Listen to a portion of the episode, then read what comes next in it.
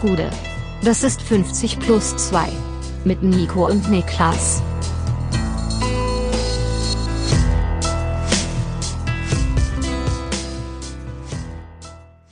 »50 plus zwei Länderspielpausen Spezial. Mein Name ist Nico Heimer und bei mir sitzt der Mann, der dachte Babyborn wäre die Nachbarstadt von Paderborn, Niklas Levinson. Niklas, die Leute brauchen Antworten. Babyborn, Babyborn. Warum Ja? Hast du halbe Jahr auf äh, dem The Zone-Account von, äh, dem Twitter-Account von The Zone rumgehangen? Das ist einfach gelogen. Wir müssen das, wir Das müssen ist einfach kurz straight einordnen. up gelogen. Wir müssen das kurz einordnen. Du wurdest getoastet, heißt die neue App. Ja. Ähm, The Zone hat die Leute geehrt, die äh, bekannt gegeben, die auf ihrer ihrem Twitter-Account am meisten unterwegs waren. Und du warst Vierter? Ja. Vierter von zehn. Hängst den ganzen Tag auf Twitter rum. Zone. Komischerweise die Top 10 alle, Top 10 alle sehr reichweitenstark. Ähm, Ja, ey, weiß nicht, warum ihr Reichweiten, Reichweiten sta starke Stalker euch so viel bei The Zone rumtreibt trotzdem. Aber ähm, ich bin mir keiner Schuld bewusst, kann ich ganz offen es sagen. ist quasi so, wenn The Zone, wenn der Twitter-Account The Zones Vorgarten ist, dann steht Niklas einfach das halbe Jahr quasi drin rum. Man weiß nicht so richtig warum, aber guckt aus dem Fenster, ey, der ist schon wieder hier, ne? Der Creep, der steht ja schon wieder am Baum gelehnt. Ja, also Niklas hängt übertrieben viel auf Twitter The Zone rum, so viel haben wir rausgefunden. Ja, ich mache quasi nichts anderes. Ich bin, ich finde übrigens ganz insgesamt finde ich das einen beschissenen Tr- Trend, dieses Toasted. Das Also stimmt ja auch nicht. Dass es Das scheinbar ja wirklich nicht. falsch ist, weil ich kann es mir, du hast natürlich vollkommen recht, es waren zehn Reichweiten starke, starke Accounts, die da genannt worden sind.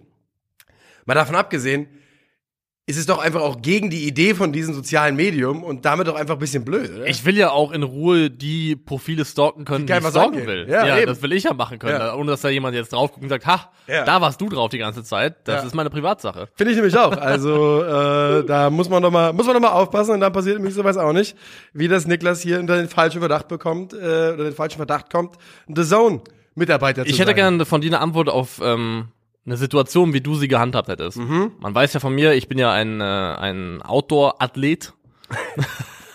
Ja, das weiß man. Ich, ähm, ich mache meinen Sport ja draußen. ja. äh, die meiste Zeit des Jahres. Und ich war gestern auch wieder an meinem ähm, Trimm dich Pfad of Choice. Und Man muss dazu sagen, wir hatten gestern so bis zu minus fünf Grad in Berlin. ja, da packst du dich dick ein Ja. und ähm, dann geht das auch. So wie ich heute. Ich So wie du heute, genau. vier, Jedenfalls. Dreh, vier Stunden lang. Und ich chill ja immer, wenn ich, wenn ich da bin und keiner da ist, mache ich immer Musik an. Und ich war zum Beispiel unter der Woche auch schon mal Laut? da. Laut. Ich habe so eine, ich habe dick investiert in so eine transportable Bose-Box und die wird dann auch geballert. Wie gesagt, nebenan ist ein Seniorenheim und die sollen die wissen, dass ich, die sollen wissen, dass ich da bin. Ganz insgesamt nerven dich Kopfhörer oder? Ich habe halt noch nie in meinem Leben Kabellose besessen Ah, und okay. mit Kabeln ist scheiße beim Sport. Ja, verstehe ich. Ähm, vielleicht müsste ich da mal upgraden, aber grundsätzlich mag ich das auch, einfach die anderen zu zwingen dazu, meine Musik zu hören. Vor allem die Leute aus dem Seniorenheim nebenan. Das ist mir besonders wichtig. Das ist noch, so, kann man das hier quasi jetzt noch als Hinweis deuten für Weihnachtsgeschenke, letzten Drücker für dich? Dass du Kopfhörer ohne, ohne Kabel Ach willst? so, nee, brauche brauch ich nicht. Nur falls Leute, die, weißt du, ich kümmere mich nur um die Leute, die hier zuhören. Vielleicht ist jemand aus deinem nächsten Kreis, der ein Geschenk für dich sucht. Man muss sich ein bisschen um die Leute kümmern. Ich würde, ich bin immer über jeden Hinweis dankbar. Niklas, also bitte keine Kopfhörer ohne Kabel. So. Jedenfalls unter der Woche war ich schon da Mhm. und da war nix los. Es war vormittags irgendwann auch so minus sechs, sieben Grad, scheiß Wetter, war ich alleine. Konnte ich wirklich, ohne mich zu schämen, das neue Haftbefehl-Album beim Sport machen hören. Ja. Und jetzt war ich gestern wieder da am vierten Advent und hab dasselbe nochmal gemacht, selbe Musik, also neues Hafti-Album. Hab aber unterschätzt, erstens, wie viele andere zum Sport machen noch dazu kam, weil ich war erst alleine da. Sonntag natürlich auch. Sonntag natürlich. Ähm, das war mir relativ egal, weil das sind andere Erwachsene, ist in Ordnung und ich bin der Meinung, first come, first serve. Wenn jemand da ist und seine Musik schon angemacht hat, muss man das als Neuankömmling ertragen. Finde ich unglaublich asozial, aber okay.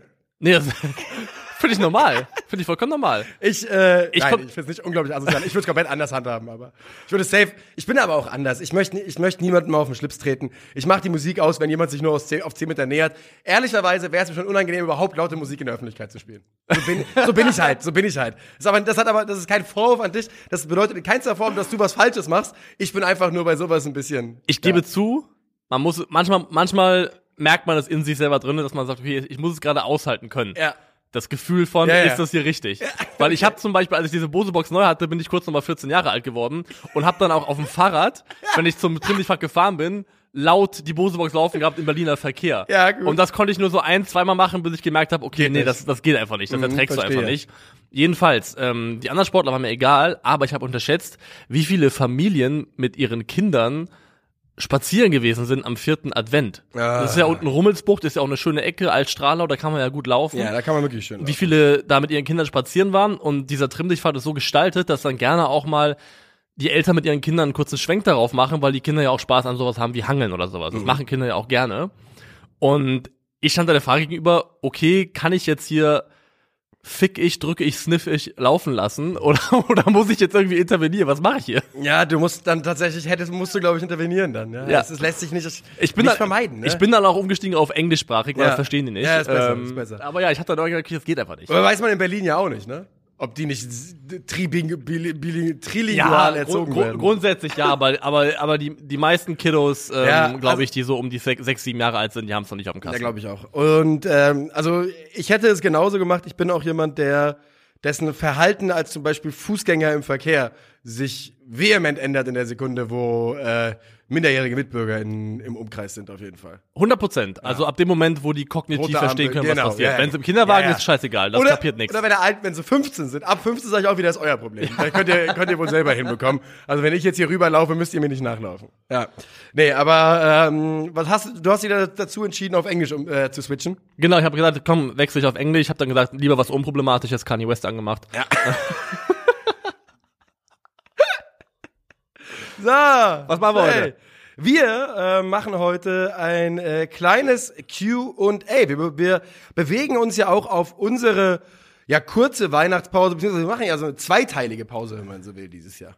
Also, wir machen jetzt, könnt ihr auch direkt wissen, Ja. heute ist die letzte Folge für 2022. Wir sind dann am 2. Januar zu hören. Das müsste auch ein Sonntag sein. Oder doch, Mo müsste Montag, sein. Montag. Ja, also, aber ja, Montag, es ist also die Wochenendfolge, ja. Ja. Entschuldigung. Ähm, Montag, der 2. Januar sind wir wieder zurück. Und dann machen wir, glaube ich, zwei Wochen lang jeweils eine Montagsfolge. Und mit dem Start der Bundesliga-Saison kehren wir zurück in den zwei, zweimal pro Woche Rhythmus, also Donnerstag und Montag. 2., 16. und dann sind wir wieder ganz normal da. Und für alle, die es schon gefragt haben, wir werden die Live-Auftritte auf gar keinen Fall hochladen. Ähm, weil ich finde das wirklich Betrug am Zuhörer. Es ist einfach nicht dasselbe, wie man vor Ort ist. Und ich selber mag das so wenig, wenn Podcasts ihre Live-Folgen hochladen, dass äh, wir das nicht machen werden. Yes! Ich finde es einfach ätzend. So, Und heute zum Jahresausklang auf jeden Fall, zumindest zu unserem persönlichen, werden wir ich habe gerade keine Tinnitus bekommen und war mir jetzt nicht sicher, ob das, ob man ob es in der Aufnahmesituation liegt oder nur in meinem Ohr. Ist nur in meinem Ohr. Okay, alles gut. Können auch so weitermachen. Also gar kein Problem. Ja. Ähm, werden wir heute ein paar Fragen aus der Community beantworten. Wir haben uns, ich glaube, zehn an der Zahl rausgesucht Mhm. und die sind verschiedenster Couleur, verschiedene Richtungen, äh, harter Fußballbezug, bisschen weicherer Fußballbezug, manchmal auch gar keiner. Um die äh, werden wir jetzt mal so ein bisschen durcharbeiten und gucken, wo wir am Ende rauskommen. So ist das und äh, ich freue mich sehr. Sind ein paar sehr, sehr gute Fragen mit dabei, kann man auf jeden Fall schon mal sagen. Und du hast die Ordnung und die, die, das Raus Raussuchen vorgenommen. Der Hüter der Fragen. Der Hüter der Fragen, äh, Emiliano Martinez der Fragenbeantwortung. Und äh, womit fragen, womit starten wir rein? Womit gehen wir rein? wir starten rein mit der Frage von Wop Junge 99. Oh, wo kommt der Man, wohl her? man, man wird erfahren, wofür Wop steht Ja. im Verlauf der Frage. Ja, okay. Oder kann es sich vielleicht erschließen? Erstmal, danke für die Unterhaltung. Mhm. Danke fürs Zuhören. Absoluter Lieblingspodcast. Meine Frage. Rankt die vier, in Anführungszeichen, Kommerzvereine nach Sympathie und Kommerz, in Klammern, RB, Hoffenheim, Wolfsburg und Leverkusen. Und welche zwei würdet ihr aus der Liga entfernen, wenn ihr es könntet? Bevor wir unsere Das Antwort heißt, wir geben. ranken nach Kommerz. Was soll das heißen? nach Scheißheit oder? Also ich habe schon verstanden. Ich habe, wie ich finde, ein sehr schlüssiges Ranking für mich selbst gefunden, Okay. ähm, wo ich Sympathie und Kommerz quasi miteinander fusioniert habe und dann kam ein Ranking bei raus. Und ich möchte Folgendes vorweg sagen: Ich wäre sehr überrascht, wenn unser unabhängig voneinander natürlich erstelltes Ranking nicht genau dasselbe wäre. Ja, ich glaube auch. Ich habe darüber nicht so lange nachgedacht wie du, aber ähm, ich sehe es äh, relativ ähnlich und lustigerweise sehe ich mein Ranking gerade schon vor mir, ohne dass ich mir Fragen, äh, Antworten aufgeschrieben hätte. Ich sehe das Ranking trotzdem gerade vor mir und äh, zwar in der Frage formuliert. Ähm, Machen wir jetzt von am kommerzigsten zu am wenigsten kommerzig oder ja, also von? Scheiße zu gut quasi. Können wir machen. Ja, ja. Ja, ganz unten RB. RB. Zweitunterste Hoff- TSG. Hoffenheim, ja. Dann die Wolfsburger. Dann die Wolfsburger und dann Leverkusen. Ja. Ja, habe ich ganz genauso. Ähm, das ist natürlich auch, da muss man müssen wir uns auch selber eingestehen. Das sind auch einfach, das ist auch ganz, ganz genau die Reihenfolge, wer je, wie lange sind sie da? Am kürzesten RB, am zweitkürzesten Hoffenheim, am drittkürzesten Wolfsburg, dann Leverkusen. Aber ähm, Leverkusen ist für mich trotzdem auf einem anderen Level als zum Beispiel RB und dasselbe gilt auch für Wolfsburg, wenn auch weniger als für Leverkusen. Ja, und ich finde auch Leverkusen hat von dem Verein, wie ich finde, dann noch die, äh, die stabilste Fanszene. Ja. Du wirst ja nicht müde zu sagen, die älteste Ultragruppierung So. Deutschlands. So ähm, das kommt immer wieder mal auf den Tisch hier. Ja.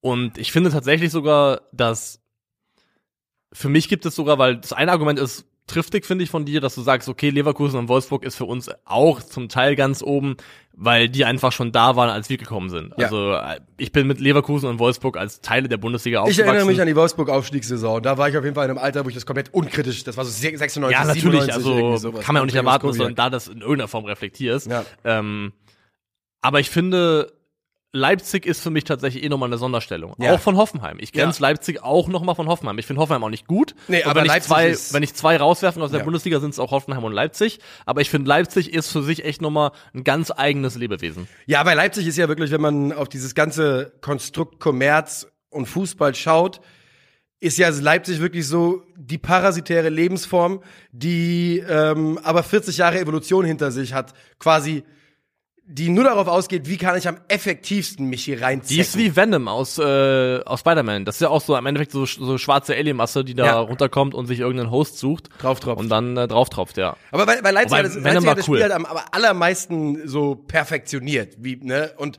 mit am wenigsten dahinter. Bei Hoffenheim so witzlos und kacke ich persönlich das finden mag, dass, dass ein alter Mann in der Lage dazu ist, oder generell, dass irgendein Mensch dazu in der Lage ist, mit viel Geld seinen Dorfverein in die Liga zu, zu wirtschaften und zu kaufen. Das finde ich absolut zum Kotzen. Aber es hat, das ist halt trotzdem kein, was gehört dem Mann? Nicht IBM, sondern SAP. SAP, SAP. Das ist aber trotzdem kein, kein SAP äh, reines Werbeunternehmen, wie ähm, RB Leipzig zum Beispiel ist.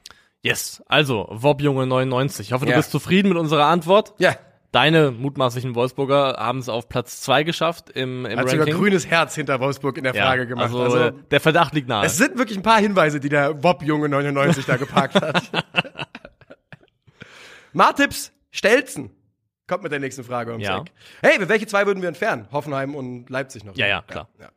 Martips Stelzen, guter Name. Weil ich die Hallenfußballturniere im Winter vermisse, wie würde eure perfekte Hallenmannschaft aktuell vier Spieler plus Torwart aussehen? Einmal international und einmal nur Bundesligaspieler. Schön, schön, schön, schön, schön. Wir verpassen den, äh, wir vermissen den Budenzauber auch richtig, Ja, oder? komplett. Wir haben am Wochenende kurz drüber gesprochen. ich fände das so nice. Ich finde das so gut. Ich hätte auch gerne einfach diesen Vibe von den Hallenturnieren, die man selbst früher erlebt hat.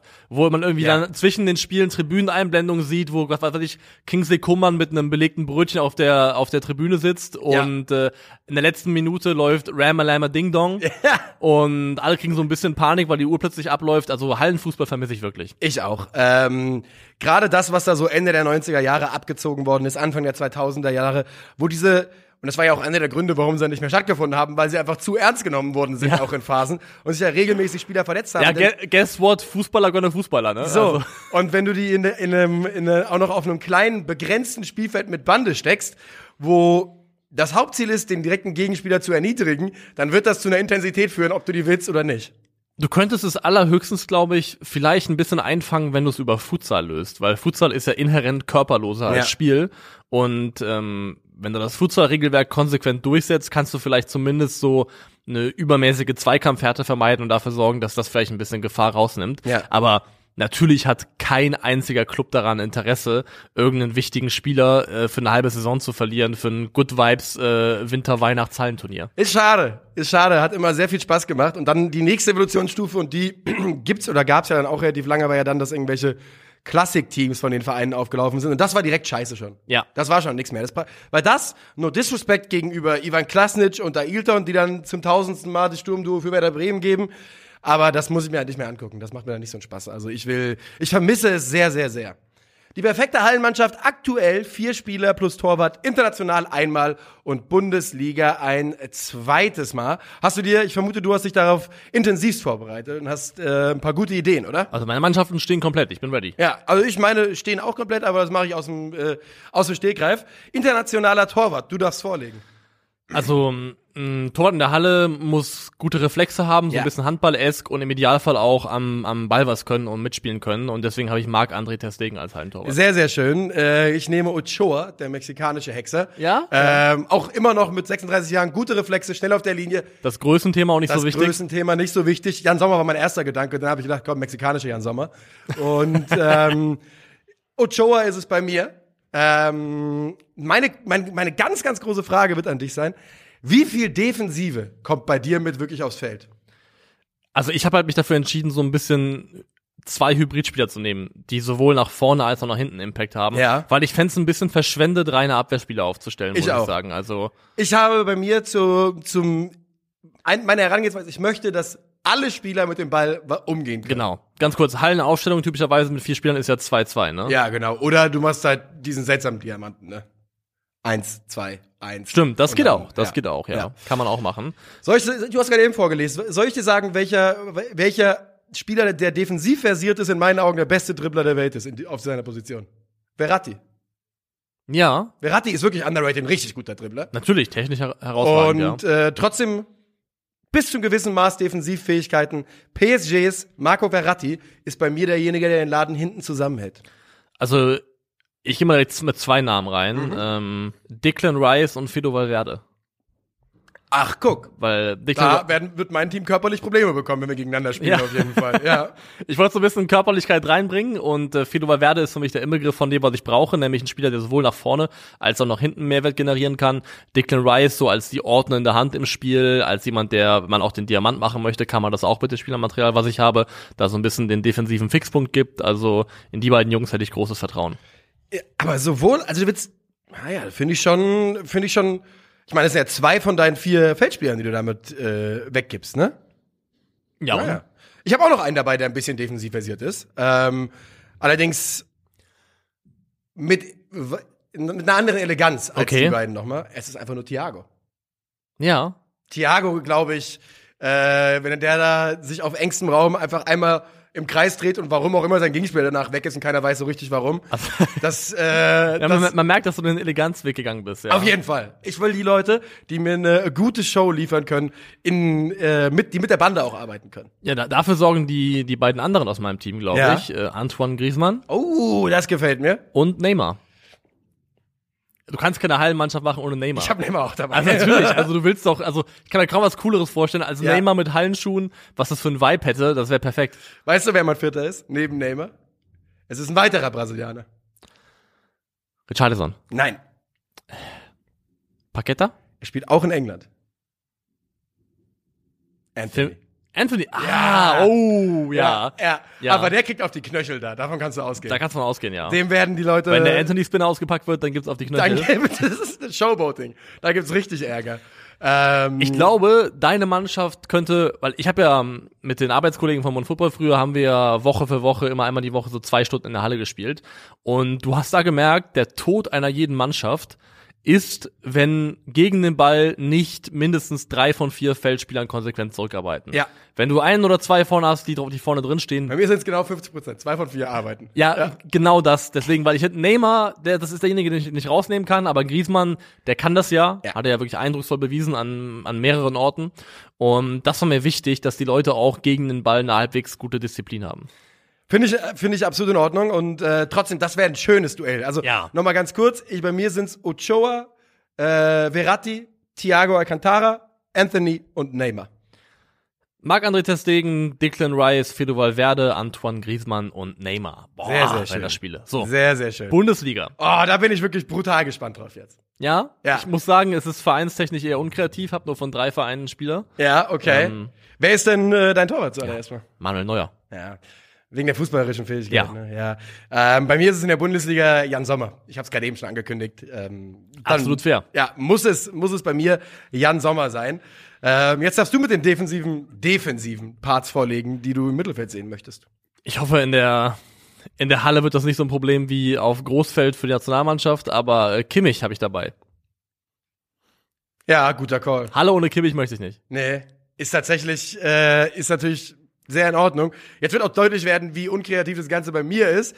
Ähm, mein erster Spieler, der so ein bisschen die, die äh, Verbindung zwischen Defensive und Offensive darstellen soll, ist einer der besten Offensivspieler der Liga in der abgelaufenen Hinrunde, ist Daichi Kamada. Hat ein paar Mal auch ein bisschen defensiver gespielt. Das ist dein defensivster Mann. Es, es ist wohl mein defensivster Na, Mann. cool. Ja. Ähm, ein Mann muss mit dabei sein natürlich. Jamal Musiala. Habe ich auch, ja, Ja. klar. Äh, also Musiala ist so ein bisschen das, was Neymar für international ist. Das willst du einfach sehen. Hast du irgendjemanden, komm, hast du irgendjemanden dabei, der ein bisschen überrascht, von, mit dem man hier jetzt nicht rechnet? Ich glaube nicht. Ich habe noch äh, Jude Bellingham. Dann habe ich halt Bellingham und Kimmich als meine beiden mit so Oh, ein das bisschen ist gut, ja. Defensivfokus. Ja, ich habe Julian Brandt noch. Julian Brandt ist so ein Schnickser. Ich habe den, ich, also quasi, ich habe quasi, ich habe Brandt, Kamada gegen Bellingham Kimmich als die Defensivanker. Mist. Man merkt einfach, dass, also ich habe direkt im Kopf gehabt, okay, wie gewinne ich das Ja, eine Turnier? und ich einfach nur Und du wolltest einfach nur. Vibes, Ja. Budenzauber. Das ist auch vollkommen fair, muss man sagen. Ist ein anderer Weg. Ja. Und mein letzter Mann ist Christopher Nkunku. Ähm, Christopher Nkunku habe ich auch mit drin. Ja? Ist ein Kunku, der, der hat in der, in der Bundesliga jemand bessere Technik als Christopher Nkunku? Musiala. Fair. ja, fair. Ähm, ja, dann haben wir tatsächlich zwei von vier gleich bei der Bundesliga-Aufstellung.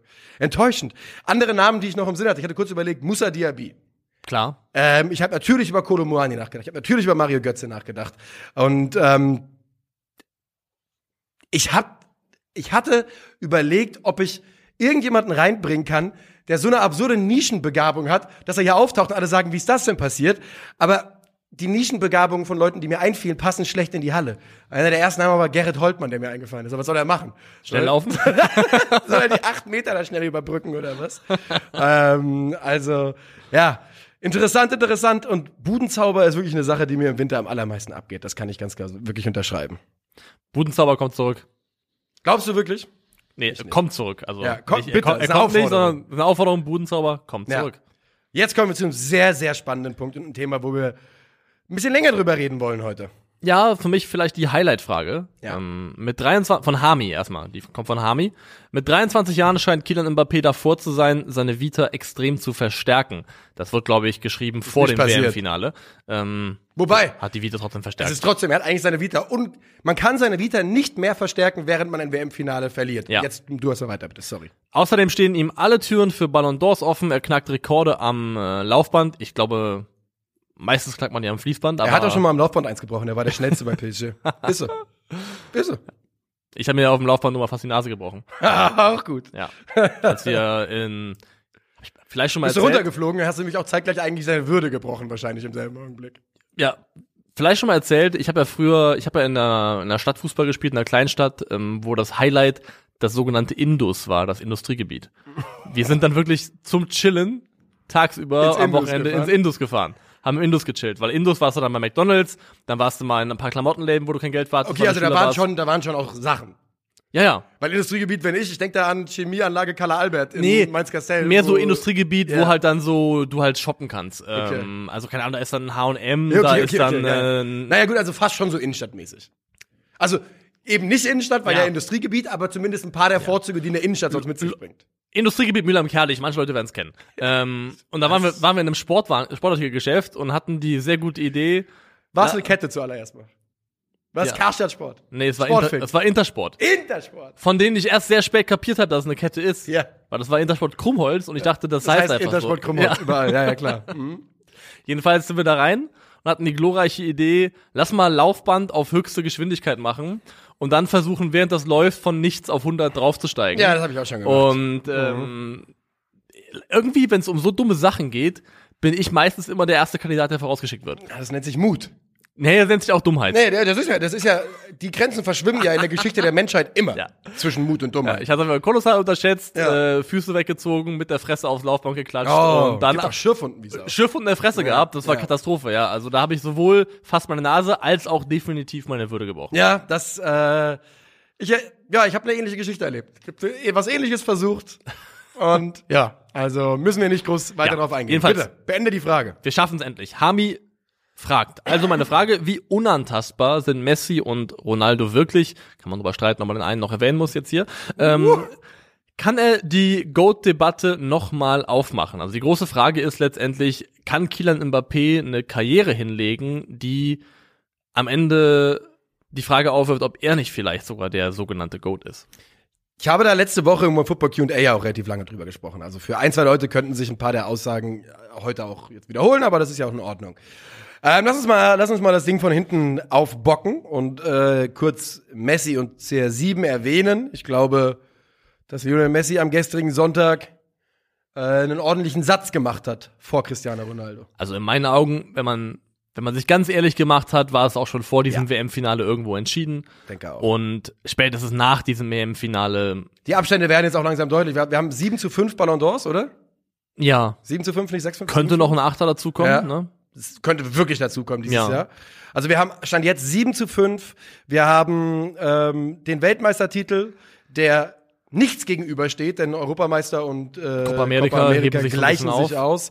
Und äh, außerdem ist Lionel Messi zwei Jahre jünger und eilt auch dem einen oder anderen Rekord, den Cristiano noch hält, entgegen. Das soll jetzt Cristiano Ronaldo überhaupt nicht abstufen. Nee, es geht nie um die Schmälerung der Leistung, aber ich glaube, wenn man einfach sich ehrlich macht und nicht ein äh, Ronaldo-Profilbild auf Twitter hat und überall Pionel ja. Pessi drunter postet, ja. kann man einfach auch zugeben, dass der eine halt eine Ecke vor dem anderen ist. Ist er. Ist er. Trotz alledem ist Kylian Mbappé Stand jetzt auch noch lange nicht auf Cristiano Ronaldo-Level. Aber er hat natürlich eine Sache, die Cristiano nicht mehr haben wird, und das ist schon dieser Weltmeistertitel. Ne? Man muss ganz klar sagen, dass der gestern nicht den zweiten WM-Titel gewonnen hat, ist für diese Debatte und für unsere Frage heute eigentlich sehr dankbar. Weil das würde dann ein Tempo aufnehmen, diese Karriere, ja. die eh schon in absurder Geschwindigkeit ins Rollen, äh, im Rollen ist, ähm, die das ganze Thema sehr, sehr schwierig machen würde. Aber ich würde es gerne so ein bisschen zahlentechnisch einfangen, worüber wir bei Mbappé eigentlich gerade jetzt schon reden mit seinen 23 Jahren wird, glaube ich, jetzt Bitte. diese Woche 24. Dann, dann muss ich es nicht wieder machen. Dann, ja. also wird diese Woche 24. Meiste Tore in WM-Finals ja. mit noch 23. Ist mit äh, mit Hurst der einzige Dreierpackschütze in einem WM-Finale. Er ist äh, steht bei 12 WM-Toren insgesamt, ist also vier Tore vom Klose-Rekord entfernt. Mit 23 sagen mit wir 23 wird wenn alles normal läuft, noch zwei WMs spielen und diesen Klose-Rekord auch zwangsläufig knacken. Könnte auch noch drei spielen, ist nicht unrealistisch. Könnte auch noch drei spielen. Ja. Ähm, er ist bei den französischen All-Time-Torschützen, ist er 17 Tore hinter Giroud, hat 36, Giroud hat 53. Keine zwei Kalenderjahre. Ja, würde er sich holen führt kein, äh, führt kein Weg vorbei. Wird er auf jeden Fall holen. Könnte sogar auch, wenn er seinen aktuellen Einsatzschnitt hält, nämlich 66 in fünf Jahren noch französischer Rekordnationalspieler werden. 147 Tore in der Ligue 1. Er wird in dieser Saison Papin überholen, der bei 156 steht, wenn alles normal läuft und ist dann auch alleiniger Rekordtorschütze der Ligue 1. Ja, aber das ist ja, das stimmt ja nur so halb, ne? Das ist ja, weil die Zahl, weil die, weil die da die Rechenweise, also, wir ja. haben irgendwann, irgendwann gesagt, okay, ab jetzt ist Ligue 1 weil da gibt's okay. einen, es gab nämlich jemanden, der, äh, ich habe nämlich selber ja nachgeschaut, der irgendwo bei doppelten Toren versteht, der hat aber in den 60er Jahren ganz viel gespielt. Also, okay. Aber du hast vollkommen recht, er ist in der modernen Liga Rekordtorschütze, dasselbe bald PSG-Rekordtorschütze. Cavani ist neun Tore vor ihm. Genau, Cavani ist neun Tore vor ihm, würde er auf jeden Fall auch holen. Hat jetzt, stand jetzt 258 Karrieretore in 368 Spielen, 40 Champions League Tore in 59 Spielen, ist da schon Platz 19 der All-Time-Torschützen der Champions League. Wenn er fit bleibt, wird er auch da zwangsläufig im Laufe seiner Karriere über 100 Tore hinaus hinausgehen. Also, ja, da ist definitiv der, der, der Boden gelegt, ja. das Fundament gelegt dafür, dass er alle Chancen hat, ähm, zumindest rein was die Statistiken und das Scoring-Output angeht, mit den zwei Großen der letzten Generation äh, zu konkurrieren. Ich habe es gerade nochmal, damit wir hier das auch richtig sagen können, äh, der Rekordtorjäger All-Time, der ewige Torjäger, ist Delio Onis mit 299 Toren. Da ist Kilian gut 150 dahinter. Er ist mehr dahinter, als er in seiner Karriere in der Liga bis jetzt erzielt hat. Also das könnte noch ein weiter Weg sein. Vor allem, weil er so lange nicht in der Liga bleiben wird. Genau, das ist nämlich das Thema. Der Vertrag läuft bis 2025. Wenn er dann den Verein verlässt, könnte er A, ablösefrei gehen, wohin er möchte. Der kann sich einen Verein aussuchen in der Fußballwelt und ist dann 25 Jahre alt und hat äh, all das, was du gerade aufgezählt hast, schon auf seiner Habensseite stehen. Das bedeutet, rein was Zahlen betrifft, betrifft, es ist 100% absolut möglich, dass, dass äh, Kylian Mbappé mit beiden den Boden aufwischt. Wir haben über dieses Thema schon mal kurz geredet, aber nicht öffentlich. Nee.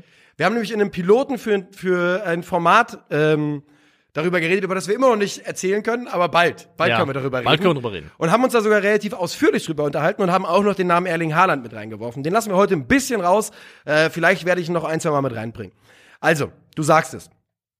Es ist komplett realistisch, dass Kylian Mbappé zahlenmäßig mit den, mit den Jungs den Boden wischt. Er hat jetzt schon den Weltmeistertitel, für den Lionel Messi zwei Jahrzehnte gebraucht hat. Es ist nicht unrealistisch, dass er mit Frankreich noch mehr internationale Titel gewinnen kann. Ich meine, ne, Also, wenn er bis zum Ende seiner Karriere nicht noch mindestens bleibt. einmal Europameister oder Weltmeister wird, dann fresse ich fast einen Besen. Wäre schon überraschend, ehrlicherweise. Finde ich auch.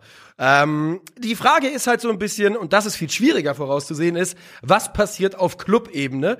Denn sowohl Cristiano als auch Lionel Messi haben natürlich vier und fünf Champions League-Titel. Ja. Das ist natürlich eine Hausnummer, an der könnte er sich die Zähne ausbeißen. Das ist, das ist so die größte Schwelle, glaube ich. Also ich sehe es wie folgt. Ich glaube, unabhängig davon, in welche Dimensionen Kylian Mbappé rein scoring-technisch vordringen wird im Laufe seiner Karriere, an Messi kommt er wahrscheinlich nicht vorbei, weil die Leute irgendwo auch verständlicherweise am Ende vielleicht das Gesamtkunstwerk Lionel Messi höher ranken werden als alles, was Kylian Mbappé an Scoring raushauen kann. Also das, Das ist der Punkt Begeisterung für eine Person, für einen Spieler. ja, für, für, für Genialität, ähm, für etwas, das so ein bisschen, ja, das sich einfach anders anfühlt als alles Vergleichbare. Das ist einfach irgendwie, also Lionel Messi, glaube ich, kann selbst, wenn er scoring-technisch in manchen Bereichen von Kylian Mbappé überholt wird, glaube ich, ähm, wird diese Diskussion am Ende zu, zugunsten von Pro Messi ausgehen. Das glaube ich auch. Aber Ronaldo hat sich ja vor allem in dieser, in dieser Goat-Debatte so lange gehalten über sein brachiales und sein brutales Scoring-Output. Ja. Und wenn Mbappé da einfach rein zahlentechnisch, einfach nur auf nüchterner Zahlenebene überall vorbeiziehen sollte in den meisten Bereichen, dann zieht er auch zwangsläufig fast, finde ich, auf Karriereebene vorbei. Die große Voraussetzung Wenn er ist, nur die Zahlen erreicht, aber nicht die Titelfülle. also, mein letzter Satz dazu, Ja.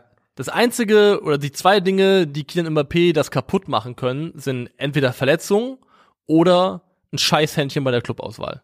Das sind die zwei Sachen, die im Weg stehen können. Wenn er, wenn er sich richtig, wenn er sich für den richtigen Club entscheidet, den richtigen Weg geht, dann glaube ich, ähm, ist ist es auf jeden Fall gut und gerne möglich, dass er rein scoring-technisch und vielleicht irgendwann, also wie gesagt, er ist 23, der Weg ist noch weit. Man muss erstmal wie ein Cristiano Ronaldo bis in seine späten 30er auf Top-Niveau spielen. Den Weg zu gehen ist gar nicht selbstverständlich Ja. und nicht vorher programmiert. Aber das Fundament ist da, es kommt für mich ganz alleine auf die Clubwahl an, so ein bisschen. Also ich würde, ich würde da im Verhältnis deutlich auf die Bremse treten wollen. Ich bin zwar komplett bei dir, dass ich ähm, mir 100% vorstellen kann, dass Kylian Mbappé, wie ich es gerade eben schon mal gesagt habe, mit den meisten Rekorden den Boden aufwischt. Aber ob er Cristiano Ronaldo dann karrieremäßig überholt, wie du es gerade gesagt hast, nur weil er die Scoring-Output matcht, da würde ich nicht mitgehen. Denn wir reden, wir reden Stand jetzt von Dingen, die Kylian noch nicht hat. Zweimal Weltfußball, äh, Weltfußball rechnen wir eigentlich nicht, aber fünfmal Ja. Ballon d'Or, viermal Europas Fußballer des Jahres. Der Typ ist 19 Mal Torschützenkönig geworden. Er ist sechsmal Spieler der Saison geworden. Äh, fünf Champions League, dreimal England, dreimal äh, Spanien, zweimal italienischer Meister, plus nationale Pokale auf der, äh, in jeder der Ligen. Da ist einfach noch viel, viel liegt Du hast schon da, recht, du hast schon da recht. einfach auf Das dem ist Weg schon noch. eine, eine kilometerweite Kluft, die dann auch zu überbrücken ist. Er kann es aber gewinnen, weil du hast nämlich genau das Richtige gesagt. Es liegt für Kylian Mbappé, wird es an der Clubauswahl liegen. Denn gehen wir mal davon aus, dass der Junge fit bleibt und was in seiner Karriere unabdingbar sein wird, was aber heutzutage auch nicht mehr so ein großes Thema ist, wie vor 30 Jahren ist. Der Typ wird sich irgendwann ein bisschen neu erfinden müssen. Weil wenn er 30 ist, 31, 32, 33, irgendwann wird die Spritzigkeit nicht dieselbe sein. Cristiano hat sich neu erfunden. Lionel Messi hat sich auf eine andere Weise, aber auch ein bisschen neu erfunden. Ja. Ähm, ich glaube, Messi musste weniger erfinden. Er hat einfach nur weniger, ist einfach nach hinten gerutscht, ein klein wenig. Das mussten viele große Spieler und das haben viele große Spieler geschafft und ich würde auch davon aussehen, ausgehen, dass Kylian Mbappé das auch schaffen Aber würde. ist auf jeden Fall noch sieben, acht Jahre entfernt, glaube ich. auf jeden Fall, wenn eben die ähm, auch die Verletzungen nicht ihn nicht umknacken, wie du es wie du es auch schon Genau, es gab ja diverse große Karrieren. Also wir würden ja auch in, also der einzige Grund dafür, dass wir immer über Messi Ronaldo sprechen und das oft nur in so einem Nebensatz zum Beispiel über den, in Anführungszeichen, echten Echte. Ronaldo gesprochen wird, über R9, ist ja einfach auch Verletzungsprobleme. Ja, natürlich. Und ähm, gehen wir mal davon aus, dass Kylian Mbappé das nicht schafft. Dann okay. Also, es ist halt einfach diese un, un, un, unglaublich riesige Kluft an Erfolgen, die er noch Ja. schließen müsste. Mal gucken, ja? Also dem Jungen ist alles zuzutrauen. Aber du hast gerade eben einen Punkt angesprochen und der, glaube ich, ist nicht irrelevant. Und das ist die, du brauchst jemanden, wenn du der GOAT sein willst, der größte Spieler aller Zeiten. Und das ist ja so, sagen wir mal, ultimativ jetzt so der Kern unserer Frage heute Ja. dann reicht es nicht nur, das zu sein oder gewesen zu sein. Du brauchst jemanden, der deinen Case macht. Du brauchst jemanden, der dich trägt, der, der die Begeisterung für dich trägt und der der ganzen Welt erzählt, ihr habt, so wie, wie Leute, Diego Armando Maradona ist das beste Beispiel dafür. Es werden Leute 100 Jahre nach Maradonas Tod, die ihn nicht, niemals haben ansatzweise sehen können, werden dir immer noch erzählen, wie krass Diego Armando Maradona Ja. war. Der hat eine, eine Macht, eine Wirkmacht auf Leute und die sehe ich bei Mbappé aktuell noch wenig. Wenig bis gar nicht sogar. Ist noch jung, Nee. ist noch Zeit, aber ich sehe es noch nicht. Nee, ist noch, noch nicht da. Man muss halt sagen, sowohl für Messi als Ronaldo gilt, dass, also auch bei Messi vor allem, dass diese Karriere auch so ein bisschen ja der, fast schon wie der perfekte Sturm war. Ja.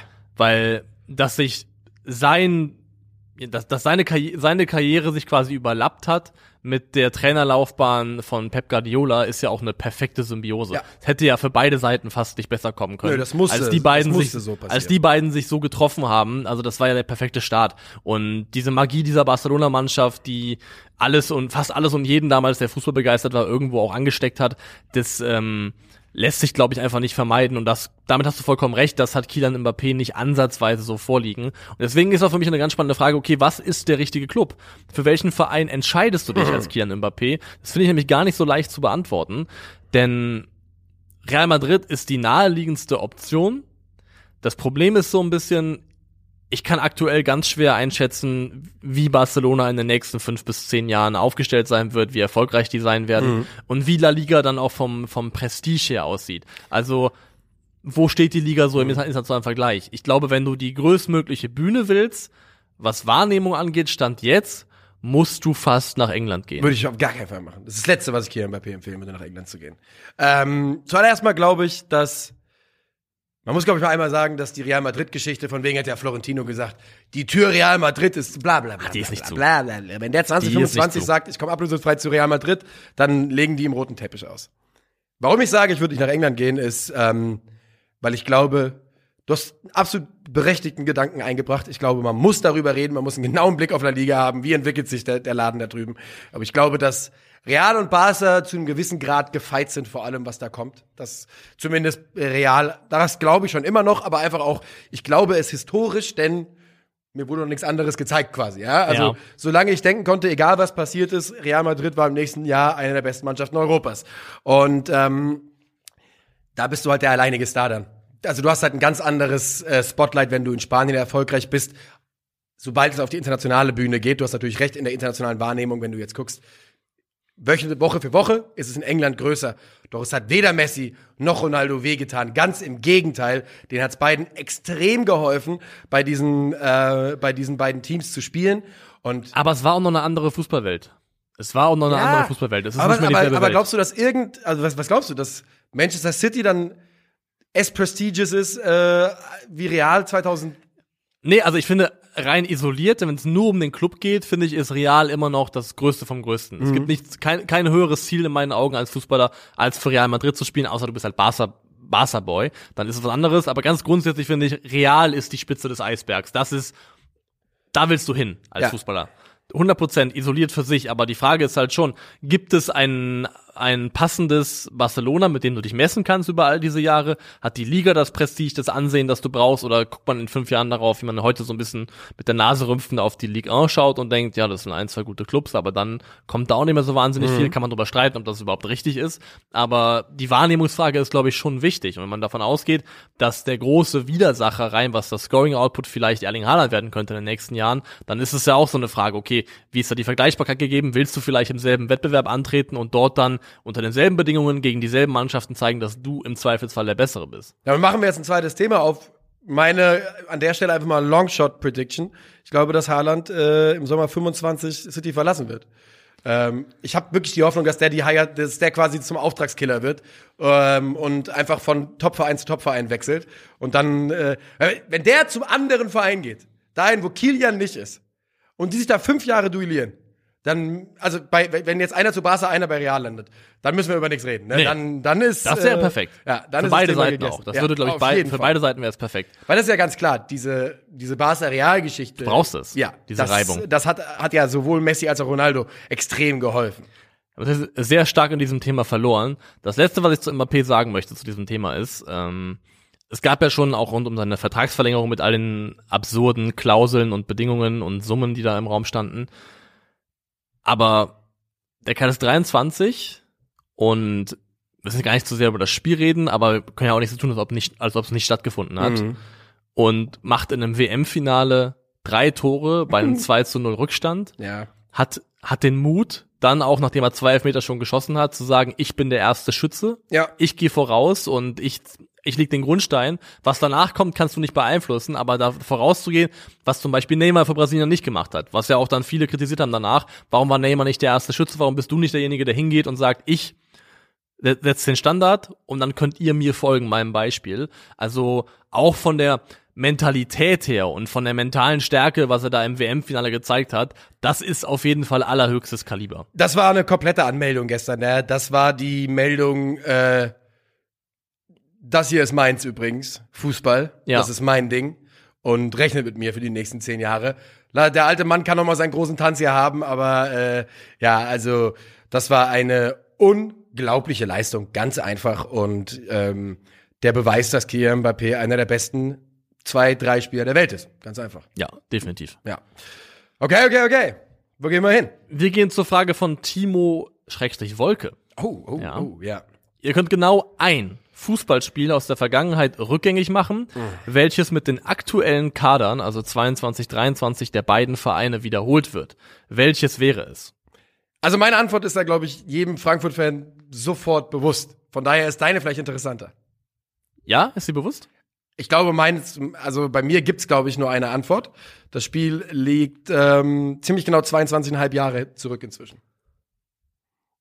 Soll ich sagen? Am, Ja. am 38. Spieltag 92 hat Eintracht Frankfurt, 38 damals noch, ähm, wenn mich nicht alles täuscht, hat ähm, fährt Eintracht Frankfurt zum Absteiger Hansa Rostock und wird mit einem Sieg deutscher Meister und verliert 2 zu 1 unter einer katastrophalen Fehlentscheidung von Alfons Berg. Der Name, sorry, liebe Frankfurt-Fans, dass ihr den hören musstet. Und ähm, ja, mit diesem gewinnt man dieses Spiel. Ist Eintracht Frankfurt nicht 1959 das letzte Mal Meister geworden, sondern 1992. Man hat selber in der Hand. Und dieses Spiel würde ich dermaßen nochmal austragen lassen wollen heutz- heutzutage, klar. wenn da wenn da ein Champions League Kader auf ähm, einen Zweitligisten aus dem Mittelmaß trifft. Also no disrespect natürlich gegenüber gegenüber Hansa Rostock, aber ähm, ja, würde ich dann doch doch äh, gerne sehen, wie sich äh, Kollege dann, wie heißt er, Markus Kolke da im Tor anstellt, wenn Kolomani auf ihn zukommt. Von daher ist das für mich die ganz klare Antwort. Gut, das ist naheliegend, ja. Ja. Die Frage ist, also, das ist ja mal so ein bisschen, das ist ja quasi wie eine Zeitreise, die man macht. Ja. Ähm, wie dann die Ripple-Effekte sind. Ob es dann eventuell Man weiß es nicht, ja. down the line keinen DFB-Pokal gibt, keinen Europa League-Sieg gibt. Ja, oder ob wir down the line Real Madrid sind. Wer weiß das schon. Eine Mannschaft aus Granit. Kann ja sein, weißt du, vielleicht bauen wir eine Serie auf von da. Okay, okay, fair enough. Also du da, da überwiegt die Hoffnung gegenüber der, der Sorge, was daraus werden Die, könnte. die Hoffnung auf etwas, was in der Vergangenheit liegt und niemals passieren wird, hätte können. Aber ja, ja. Also ich habe zwei mögliche Antworten. Okay. Die erste ist eine, also es gibt eine altruistische Antwort, wo es einfach um das Allgemeinwohl ging. Und da hätte ich, Oh. hätte ich gesagt, Finale daheim. Ja, sehr gut. Ah, okay, ich dachte DFB-Pokalfinale Leipzig. ja, Finale da Home. Das ist in Ordnung. Finale daheim, weil ich einfach die Hoffnung hätte, wenn die Bayern das Scheißding gewonnen hätten, Dass die dass die nicht so Jahre- dass die nicht so wahnsinnig geworden wären. Ja, das könnte das sein. ist so ein bisschen, dass es nicht dieselben Ausmaße und Dimensionen angenommen hätte, die, weil die waren wirklich getrieben vom Hass danach. Mhm. Und das wäre die altruistische Antwort. Ähm, die für mich persönliche war, und ich musste wirklich suchen, wo finde ich ein Spiel, ein Spiel ist es ja nur, wo auch die Siegchance mit den aktuellen Kadern halbwegs realistisch ist, dass die Vereinsgeschichte des FCK potenziell positiv beeinflusst hätte. Und ich habe eins gefunden am 13. Spieltag der Bundesliga-Saison 2005-6. Okay, ich bin sehr gespannt. Da hat Lautern nämlich ähm, zu Hause mit 1 zu 3 gegen Nürnberg verloren. So weit, so gut. Ja, und am Ende sind sie abgestiegen als Tabellen 16., wo es noch keine Relegation gab, und 15. wurde Wolfsburg. Und zwischen den beiden Mannschaften lagen, lag ein Punkt, glaube ich. Also ein Punkt in der Wolfsburg abgestiegen. Und hätten sie gegen Nürnberg damals ein Remis geholt oder gewonnen, mit denen einem Punkt oder mit den drei Punkten mehr wäre Lautern damals in der Bundesliga geblieben. Und auch da kann man ja fragen, wenn du da nicht absteigst, steigst du vielleicht im VG auch nicht ab und vielleicht bleibst Ja, du das kann man immer denken. Bleibst reden, du dann einfach Bundesligist. Vielleicht bleibst du einfach Bundesligist und ähm, ich halte den heutigen FCN-Kader, der ja auch in derselben Liga spielt, für schlagbar. Deswegen auf einen po potenziellen Bundesliga-Verbleib würde ich auf jeden Fall wetten und sagen, heute nochmal Lautern gegen Nürnberg, Bundesliga 13. Spieltag 2005-06. Es ist halt sehr interessant, dass diese, dass diese Frage halt, dieser Twist mit den aktuellen Kadern ist halt nice, weil Ja. ne, du kannst halt nicht, du kannst halt nicht einfach sagen, jo, das Spiel machen wir nochmal, das ändern wir jetzt, weil die Chancen einfach immer Lass uns nochmal. Champions League spielen gegen Real Madrid machen. So, ja, das, gen genau das. Äh, die Gefahr, dass du einfach den, auf die Nuss bekommst, dann äh, ist gegeben. Okay, weiter geht's, weiter geht's. Die nächste Frage kommt von Slubber Biro. Hieß der Mann nicht früher Slubber Hero? Ist schon lang dabei auf jeden Fall. Ja, das ist ein OG, den kennen wir lange. Wir nutzen das Ende des Jahres für ein paar Prognosen. Wer wird Meister? Wer steigt auf? Wer steigt ab? Wer gewinnt die Champions League? Wer gewinnt die Europa League? Wer gewinnt die Conference League? Wie schneiden eure Vereine die Saison ab? Und persönlich euer Ziel für 2023? Also quasi eine aufgefrischte Prognose, weil wir haben am Saisonanfang haben wir schon viele Dinge prognostiziert, Ja. muss man ja fairerweise sagen, aber Ja. jetzt mit dem Wissen der Hinrunde nochmal ein Update. Und ähm, tja, ja, gehen wir einfach rein. Komm, was soll's? Wer wird denn deutscher Meister? Der FC Bayern München. Ja. Wer steigt auf und wer steigt ab? Ähm, meine Absteiger, und vielleicht halte ich mich da auch immer noch an Sachen fest. Ich sage Bochum direkt, Augsburg auf 17, Schalke auf 16. Ich habe Bochum direkt, Hertha direkt und Augsburg Relegation. Ja. Das ist, Aber wir haben beide quasi Schalke gerettet. ja, Ohne Grund. ohne Grund. Das Ja. mu- muss man wirklich sagen, das Ja. ist schon mehr aus einem Wunsch geboren als einer, als einer Hoffnung. Aber komm, scheiß drauf. Ich will, dass Schalke drinnen bleibt. Deswegen, Deine Aufsteiger? Meine Aufsteiger, HSV und Darmstadt gehen direkt hoch in der Konstellation, wie es jetzt schon ist. Und dann ähm, schlägt Lautern in der Relegation Augsburg. Ich habe genau dasselbe. Ja. Äh, Darmstadt HSV und äh, 60, äh, 60, la- 60. Oh, Lautern äh, direkt. Lautern direkt? Naja, Lau Lautern in der Relegation, Entschuldigung. Die beiden direkt und Lautern in der Relegation. So. Wer gewinnt die Champions League? Ach, Ich habe ein scheiß Gefühl. ich auch. City oder PSG ist mein Gefühl. Ich habe City. Ja. Ich habe hab das, ich hab das schlechte. Gefühl, dass es soweit dieses. Puzzleteil Erling Haaland da am Ende den Unterschied machen könnte in der Wettbewerb. Ja. Also ich hoffe es nicht. Und ich wünsche mir nichts sehnlicher, als dass PSG und City wieder scheitern. ja. Aber mein Gefühl sagt Man City. Komm, ich sag PSG, damit wir das äh, Duo der Scheiße voll haben, aber ich ähm, habe auch ein ähnlich schlechtes Gefühl. Wer gewinnt die Europa League? Mourinho, die Roma. Wäre wär eine sehr, sehr schöne ähm, Geschichte. Der marschiert einmal jetzt von unten nach oben durch. Conference League, Europa League, Dann gewinnt er Champions League. noch mal die Champions League, Ja. glaubst du? ähm, Ajax ist doch auch runtergegangen, ne? Ja. Ajax, komm. Ja, nee, Ajax, nie Sch- im Leben. Schreuder Ajax, Nie im klar, Leben alles klar, Ajax Schreuder Schreuder. ähm, dann komm, um ihn, um ihn eins reinzudrücken, it's where they belong. Where they always belonged. Der FC Barcelona. die Conference League. Was weiß, wer spielt denn überhaupt noch in der Conference League heutzutage? Nicht so viele und Union. ich sag Lazio. Die habe ich vor der Saison getippt. Dann bleibe ich Ja? auch dabei. Ja, bei, mit Na Krögi in 6 Verbot. Äh, da bleibe ich auch bei Lazio. Ja, die sind glaube ich auch da, würde ich sagen, aktuell Favorit. Wie schneiden eure Vereine diese Saison ab? Also ich meine, ich vermute, dass ich jetzt dann nur für, die für Eintracht Frankfurt Genau, ich habe ja schon gesagt, ja. auf, Aufstieg über die Relegation. Und ich sage für die Eintracht ähm, Top 4. Ja, und sagst du auch, ihr seid noch im Viertelfinale der Champions League dabei? Ja, aber ich glaube, da ist dann Schluss. Okay, fair enough. Aber wenn nicht, äh, scheiß drauf, wenn wir im Viertelfinale sind, dann können wir auch all the way gehen einfach. Also, weißt du, Ja. dann verhindert man auch PSG oder City. Warum denn nicht? Dann gehen wir vielleicht all the way auch. Ähm, persönliches Ziel für 2023. Ich bin sehr gespannt, was da jetzt kommt. Ich habe hab's dreigeteilt. Ich habe ein Calcio Berlin Ziel, ich habe ein 50 plus 2 Ziel und ein ganz persönliches Privatziel. Ich habe gar Ähm, keins, also bin gespannt. Ja. Also mein Privatziel ist, ich würde gerne wieder mehr Zeit zum Schreiben finden. Also einfach, ähm, das vermisse ich so ein bisschen, dass ich da. Du hattest doch auch ein ambitioniertes Leseziel für 2022. Ist das Das war 20 Seiten pro Tag Und? lesen und ich kann sagen, ich bin so Mitte des Jahres, ich glaube so im Juli oder sowas, bin ich ganz ehrlich, bin ich von Dostoevsky gebrochen worden. Also könnte man aber quasi, wenn man es positiv runterbrechen will, könnte man sagen, du hast knapp zehn Seiten pro, pro Tag gelesen. Vielleicht, ja, das kann man, kann man, kann man so sehen, aber ja, also Dostoevsky hat mich gebrochen. Ich, ich bin irgendwann gescheitert daran zu sagen, das lese ich 20 Seiten Nicht der erste, nicht der letzte, vermute ich. ja. Ja. Ähm, also mehr schreiben, persönliches Ziel.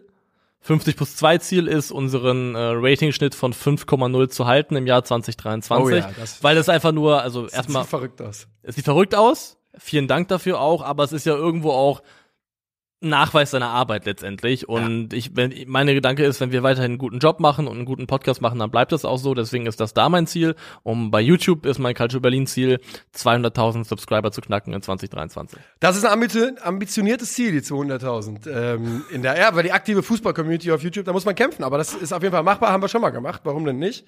Meine Ziele für 2023, ähm, ich setze mir generell immer nicht so gerne Ziele, weil ich mich auch nicht selber Du machst einfach. Genau. Ich will mich nicht, ja, weil ich bin damit gut gefahren zu machen einfach. Und ich möchte mich auch nicht messen lassen müssen an Dingen, ähm, die ich mir selber gesetzt habe irgendwann. Aber ganz prinzipiell kann ich auf jeden Fall sagen, für 2023, ich möchte mit Calcio Berlin uns auf dem Level etablieren, ähm, dass es auch für uns intern, ähm, dass wir da an einem Punkt ankommen, wo wir alle damit zufrieden sind und ähm, wo Calcio Berlin in seinem Standing auch einfach so in der öffentlichen Wahrnehmung noch ein bisschen wächst und noch äh, daran ja daran weiter wächst. Und für 50 plus 2 schließe ich mich gerne an, aber halt da ähm, wünsche ich mir einfach, dass wir einen wie ich bis jetzt finde, wirklich tollen Lauf, den wir hier haben, dass wir den, dass wir das Momentum beibehalten können und persönliche Ziele wirklich, ich bin, ich fühle mich so, so bläst häufig, wirklich so glücklich und äh,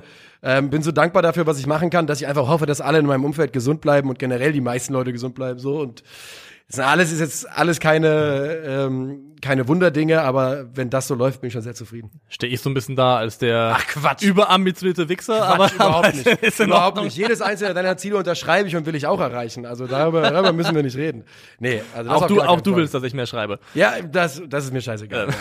ja. ähm, Nee, aber schöne Ziele, finde ich gut. Also doch. Jetzt kommt eine sehr, sehr spannende Frage. Vincentos, Ja, 1109. wenn ihr jemanden beauftragen müsstet für die EM 2024 einen offiziellen Track zu releasen, wen würdet ihr nehmen und welche Features wolltet ihr sehen? Möglicherweise auch Trainer, Spieler etc.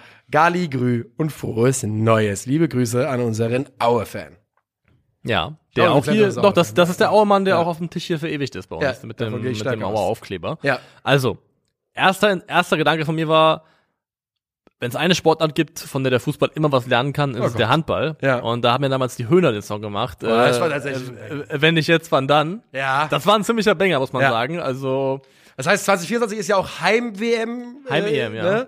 Das heißt, da kann ja auch ein deutsches Lied sein. Also warum können das die Höhner nicht machen? Das verstehe ich nicht. ja, also ich habe nicht die Höhner genommen, aber war mein erster Gedanke. Bring's. Christian Steifen.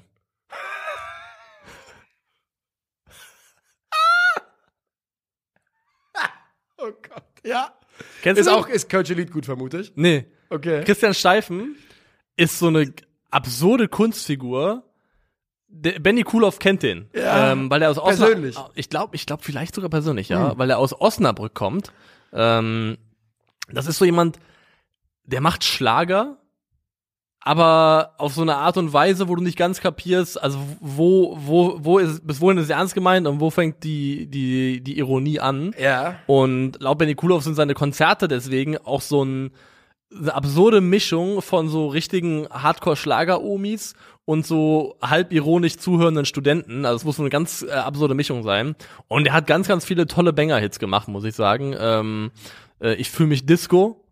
Mich auch. Jetzt bin ich hier und hier ist Party. Das sind äh, tolle Songs. Also hört euch mal auf, auf äh, Spotify Christian Steifen an. Und den will ich featuring die Mannschaft. Weil was uns verloren gegangen ist. Ah, nein. Und die reden immer Wir sind drüber. schon über Brenner. Ja, genau, wir sind schon auf dem Brenner. Die reden immer drüber, ja, wie schaffen wir das wieder, dass die Mannschaft wieder näher an die Leute heranrückt.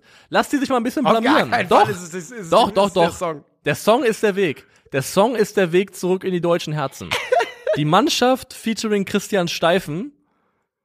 Äh, das, also, das klingt doch schon gut. Ja. Das klingt doch schon gut. Das ist meine Wahl. Ich gehe ähm, mit Herbert Grönemeyer. Schon wieder? Featuring Christian Streich und dachte, I Show Speed. das ist die Kombination, die Europa braucht. Das ist die Kombi, die Europa braucht. Ja. Äh, I Show Speed darf nur bellen, das reicht von mir aus, wenn er einfach nur ein bisschen bellt. Ja. Herbert fängt gut an und Christian Streich, ähm, der wird, weil für den passt nämlich Herbert Grönemeyer sehr, sehr gut musikalisch, glaube Ja. ich. Weil so eine Mischung aus ja, Gesang und Sprechgesang und einfach auch nur reden manchmal, da sehe ich Christian Streich. Ich habe halt auch an Grönemeyer gedacht, aber ich wollte ihn nicht recyceln, äh, weil er ja schon damals gemacht hat, Zeit, dass sich was dreht. Mhm. Aber war der offiziell der Song? das war ja schon ein WM-Song. Aber war der offiziell? Weil es geht ja hier jetzt offiziell. Ja. Auftrag von der UEFA. Ja, ich weiß nicht, ob es der offizielle war, aber das ist für mich halt schon, Herbert hat seinen Turniersong gehabt in meinen Augen. Sonst hätte ich ähm, Shakira featuring Herbert auch gut gefunden. Ah, ja, ja, ja, ja, sehr, sehr gut sogar. Waka Waka Dreh Dreh. Ähm, ja, das sind sie auf jeden Fall. Das wären unsere Tracks. Hast du, über Namen für die Tracks müssen wir uns noch nicht überlegen, ne? So weit war ich noch nicht, glaube ich, nee. Also, Christian Streich würde ich sehr, sehr gerne mal singen sehen. Der trinkt bestimmt auch einen Rotwein vorher, einfach nur um ein bisschen locker zu werden. Finde ich sympathisch. Welche Bundestrainer überleben eurer Meinung nach die Rückrunde und welche nicht? Fragt welche, also Basti. Bundesliga-Trainer, nicht Bundestrainer. Ja, ist richtig. Welche Bundesliga-Trainer? Ähm, okay. Ich habe durchgescrollt durch die Tabelle und ich fand das extrem schwierig, weil ganz viele Vereine haben schon ihre Patrone verschossen mit dem ersten Trainerwechsel sehr, sehr früh. Und bei anderen sehe ich es einfach nicht so ganz. Ich bin am Ende nur bei zwei Vereinen gelandet und ich bin da tendenziell immer ein bisschen zu blauäugig, was das angeht. Du bist ja sehr, sehr gut darin, einfach zu callen, dass dort Leute entlassen Dass werden. bei Leuten nicht, nicht, Ähm, nicht gut sitzt. Ja. Enrico Maaßen und Sandro Schwarz. Enrico Maaßen und Sandro Schwarz. Ich glaube bei Sandro Schwarz daran, dass es nicht passiert. Bei Enrico Maaßen gehe ich mit. Ist, nehme ich auch. Wenn die Härte halt wie in meiner Prognose direkt absteigt, dann wird auch, glaube ich, Sandro Schwarz gehen. Ja, ja, da hast du, da hast du dann wohl recht. Ähm, glaubst du, Thomas Reis ist krisensicher, egal was jetzt passiert? Ich glaube, sie können sich gar nichts anderes mehr leisten, ne? Ich glaube ja. Ich glaube, die Anstellung ist auch geschehen mit Blick darauf, dass man auch in der zweiten Liga mit ihm arbeiten würde. Ich glaube, du hast aber gerade was Gutes gesagt. Wir haben nämlich entweder Mannschaften, die die Patrone schon verfeuert haben, und sonst haben wir, glaube ich, eine relativ gute Jobsicherheit gerade. Es wird so ein bisschen darauf ankommen, ähm, wer noch wer noch hinten reinrutscht. Und ein, zwei Mannschaften, bei ein, zwei Mannschaften sehe ich da noch das, äh, das Potenzial, ehrlicherweise. Ähm, ein einziger weiterer Ko Ah. Wobei. Ja, schwierig. Ich sehe keinen so richtig. Ich sehe keinen Bo Svensson entlassen werden. Ich Nee, sehe keinen Baumgart entlassen werden. Ich glaube, Stuttgart zieht das mit Bruno auch durch, for better or worse.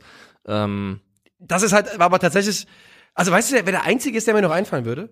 Wäre André Breitenreiter, wenn es bergab geht, immer für Hoffenheim. ja, tatsächlich. Aber ansonsten gehe ich hier Also, durch und sehe niemanden so richtig. Für mich auch dann der Breitenreiter, der Einzige, den ich mit viel Wohlwollen noch da irgendwie, also nicht Wohlwollen, aber irgendwie vorstellen könnte, dass es passiert. Ansonsten habe ich tatsächlich einfach nur Schwarz und Maaßen als meine Kandidaten Nummer eins. Das Einzige, was man natürlich nicht weiß, aber mein Bauchgefühl sagt mir, auf gar keinen Fall werden die den vor der Saison kippen, ist natürlich, wenn Dortmund irgendwann außerhalb des europäischen Geschäftsraums krebst, Ja. aber die müssen, Das passiert nicht in der Saison. nee. Äh, Terzic wird sich selbst blenden, wenn er, wenn er, äh, nicht Terzic, sondern Watzke würde sich selbst blenden, wenn er Terzic feuern müsste, glaube ich, danach. Das erträgt er nicht. ähm, ja, also tatsächlich sind wir gar nicht so feuerfreudig heute. Nee. Ja. Kai Henning mit einer sehr spannenden Frage. Moin, habt ihr es vermisst, über die WM zu reden? Sind ja viele geile Sachen bzw. Geschichten sportlich passiert und der Boykott hat ja gefühlt nichts gebracht. Liebe Grüße. Pff, Boykott hat nichts gebracht, finde ich interessante Interpretationsweise. Bei mir persönlich hat's ultimativen Seelenfrieden gebracht, auf jeden Fall. Ja, ich glaube, das ist auch, glaube ich, das Entscheidende. Ja. Denn, also natürlich hat Also Moment, was, was, was wäre denn die, was wäre denn, was wäre denn die Messe, die Messart für Boykott hat was gebracht? Dass sie das Finale nicht spielen oder was? Also was hat man denn erwartet davon? Ich weiß nicht. also wir können, wir können auch nur Ja. über, über unsere eigenen Ja, ja, sprechen letztendlich. Und natürlich hat nicht äh, Gianni Infantino abends im Bett gelegen und gedacht, oh Gott, Calcio Berlin macht kein WM-Content. Oder, oder 50 plus 2 nicht. Also, vielleicht, vielleicht, aber höchstwahrscheinlich hat das für ihn keine Rolle Hat am Zelt gespielt. gelegen in der, Fan, in der, in der Fanzone. Hab gedacht, scheiße. Und höchstwahrscheinlich war es dem, war es dem Emir auch vollkommen egal. Aber, aber darum geht's ja nicht. Es geht ja darum, dass wir es getroffen haben aus einer persönlichen Empfindung heraus und vom Gefühl heraus, wo wir gesagt haben, nee, wir möchten das einfach nicht machen, weil wir da so nicht hinterstehen würden. Und das ist, glaube ich, das Allerwichtigste. Ja. Weil wenn du die Entscheidungen in deinem Leben nur danach bemisst, was sie bringen oder was sie vielleicht auf einer, gro auf einer, auf einer großen Ebene auslösen und verändern, dann kannst du die allermeisten Dinge sein lassen. Ja. Weil das ist ja auch, also, keine Ahnung.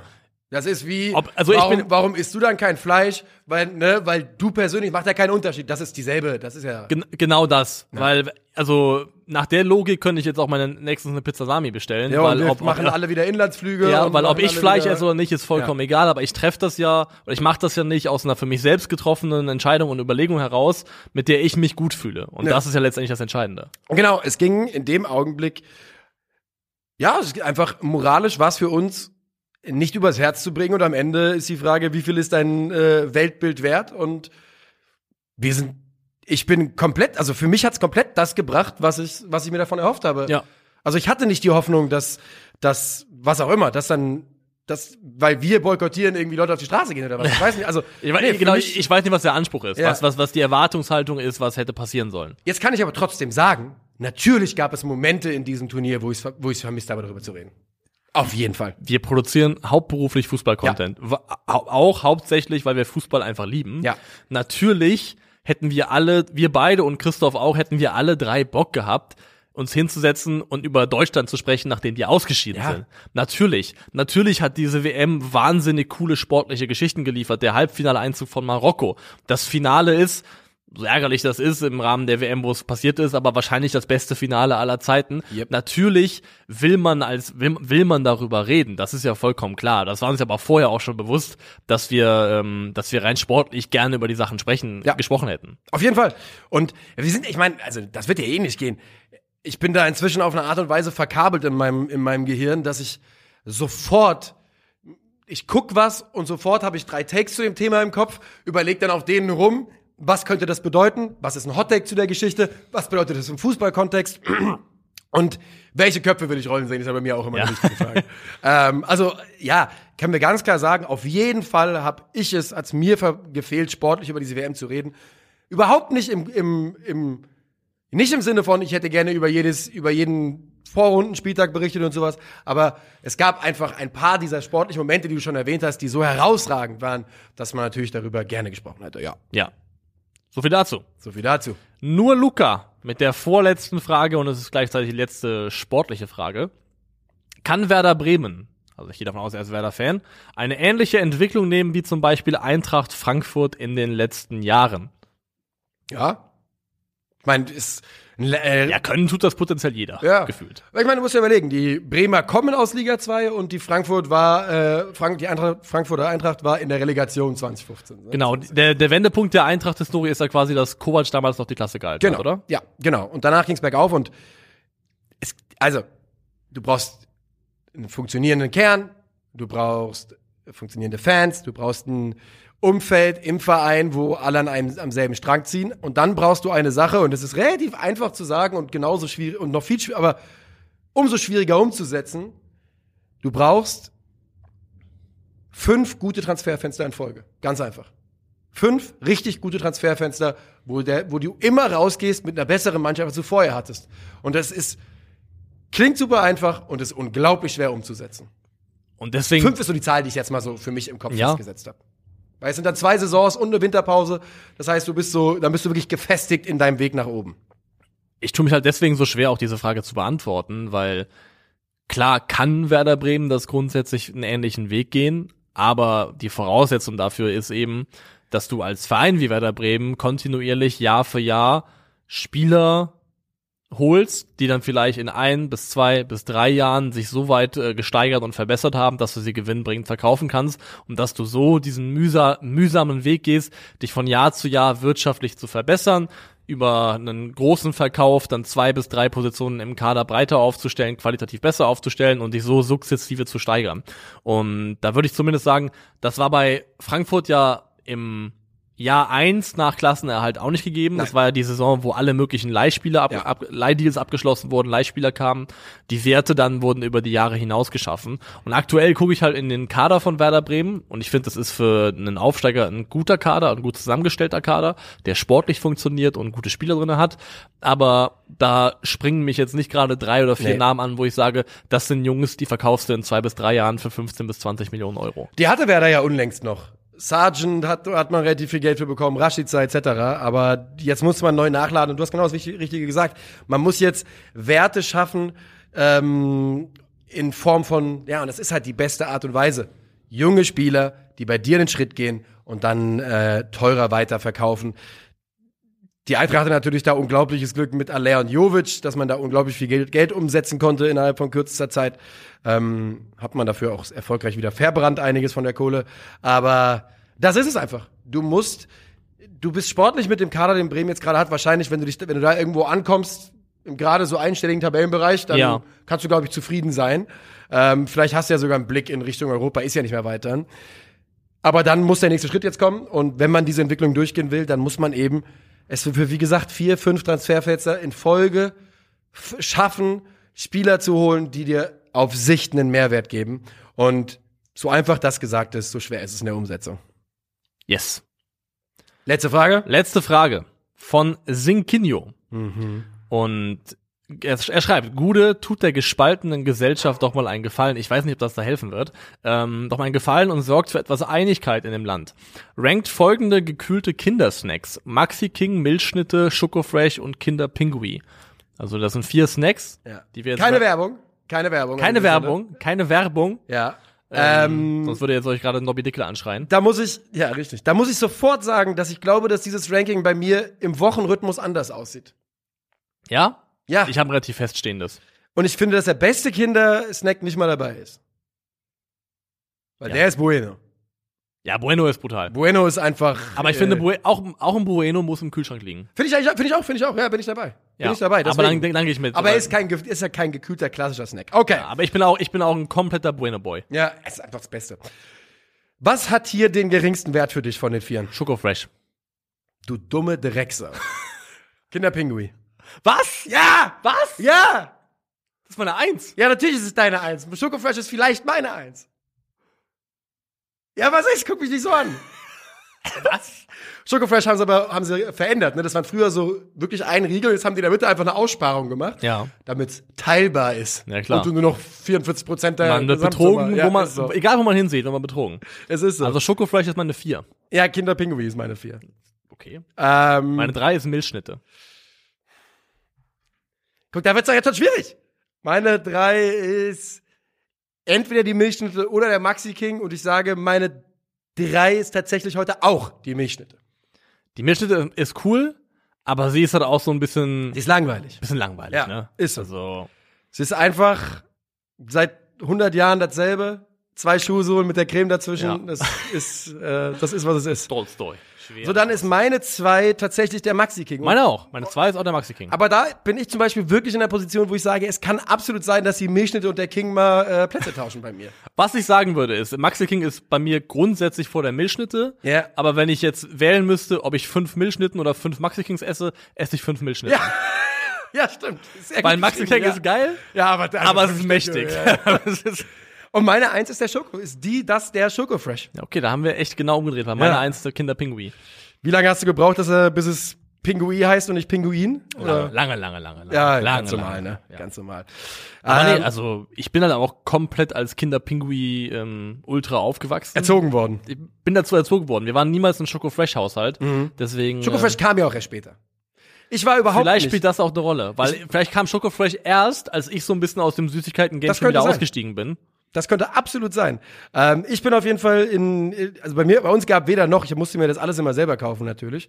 Und für mich Gab ist, keinen Süßkram, Doch, aber nicht hier so Schokoladenkrimskrams, so kaltes Zeug. sondern so, so das Süßigkeiten-Bonbon zu Kika gucken oder Nussknacker was? von, ja, von ja. Aldi, äh, solche Boah, die- Sachen. die- die Schokolade war der Hammer. Killer-Schokolade. Die hat mein Vater immer Fall. geliebt. Diese Schokolade mit der rot-weißen Packung, ne? Ja. Ansonsten hatten wir natürlich äh, Büchsensardinen, gab's immer. Gerade überlegt, was man so unter, als eklig versteht. Mandarinen, Ja. Nüsse. Mandarinen, na Junge, sag mal, mach, kein, mach hier keine, mach kein Auge auf Mandarinen, sonst haben wir ein Problem. ähm, Zitrusfrüchte, so die Zitrusfrüchte, die man im, im November, Dezember bekommt, das ist die Goat-Fruchtzeit in Deutschland tatsächlich. Weil es gibt nichts Geileres als Ja. Zitrusfrüchte. Wo sind bei euch im Haus zu Hause die Süßigkeiten? Das weiß ich nicht mehr. Weil alles. Nicht versteckt worden vor dir, oder was? Nein, aber es wurde alles, das Haus meiner Eltern sieht inzwischen ganz anders aus als früher. Die Küche wurde umgebaut, seitdem ich ausgezogen bin. Also, ich glaube auch nicht, dass meine Eltern die, die immer noch verstecken, aber die waren immer rein in die Küche, oberster Küchenschrank auf der rechten Seite, in so einer Schale drin. Ja, bei uns ist es ein bisschen anders. Also die sind, war das, war das mit der Idee auch, dass es außer Reichweite sein soll? Auf jeden Kindern? Fall, Digga, wir hatten vier Kinder und ich bin, ich bin, Okay. also ich hatte drei Geschwister und ich bin der absolute Älster gewesen. Ich habe alles geklaut an Süßigkeiten, was ich gefunden habe. Ich habe die, wir hatten ja immer so offene, hängende Weihnachtskalender von meinen, äh, für, für alle vier. Ich habe die jedes Jahr geplündert und so getan, als wäre ich nicht, ich Vollidiot. jedes Jahr irgendwann hochgegangen, einfach rausgenommen. 24, gimme, gimme that, gimme that. Meine Eltern haben irgendwann angefangen, die Dinger zu befüllen überhaupt, sondern erst am Morgen selbst befüllt, weil die wussten, das Arschloch kommt sonst. ja, ist so. Nee, weil wir haben bei uns im Wohnzimmer ist so eine, so eine alte, ja, alte Kommode Und in der Kommode ist, ein, ist eine Schranktür drinne und wenn du die aufmachst, steht da so eine, so eine blaue Glasschale und in der liegen immer die Süßigkeiten, ja. Aber freier Zugang quasi. Freier Freie Zugang, Fahrt für freie genau. Niklasse. Freier Zugang. Ich war halt nie so ein ultimatives Süßmaul, ne? Mhm. Was dann eher problematisch war, dass dann auch nebenan standen dann irgendwann so die Spirituosen meiner Eltern. Ja. Da wurde dann irgendwann, ich weiß nicht, wurde dann immer umgefüllt. Und da wollten wir einmal, als ich auch dann selber schon erwachsen war, wollten wir an Silvester, meine Eltern und ich, äh, uns, ich glaube, Wodka O machen. Ja. Und dann meine, meine, meine Mutter so, hey, das schmeckt gar nicht, kann Wasser nicht, kann nicht an Alkohol. Und dann habe ich mich erinnert, scheiße, da haben wir mal irgendwie vor zwei Jahren oder was auch immer die halbe Flasche ausgetauscht. Wasser O. sehr, sehr schön. Das war's von uns für heute und für dieses Jahr. Was für dieses Jahr. Das war jetzt auch, weil wir haben ja den Podcast im August 20, Es war das erste volle. war das erste volle Jahr. Und ich kann sagen, also es geht an dich, aber es geht auch an alle, die uns gehört haben, es war mir ein absoluter Genuss, eine große Freude. Und ich liebe diesen Podcast. Ich liebe ihn wie ein Baby. Ja. Und es macht mir unheimlichen Spaß, diesen Baby zu Boy. machen. Und äh, kann deswegen nur sagen, vielen Dank an alle, die uns über dieses Jahr gehört haben. Vielen Dank an alle, die nächstes Jahr kommen werden im Januar auf unsere Live-Tour. Und äh, an alle, die noch dazukommen und uns auch hoffentlich 2023 die Treue halten. Also wirklich ganz, ganz viel Liebe raus und äh, mehr habe ich nicht zu sagen. Ich schließe mich uneingeschränkt ein und wünsche euch allen, falls wir uns nicht mehr sprechen, ganz wunderbare Weihnachten äh, mit euren Liebsten. Kommt gut ins neue Jahr. Wir freuen uns auf euch. Schöne Feiertage, guten Rutsch.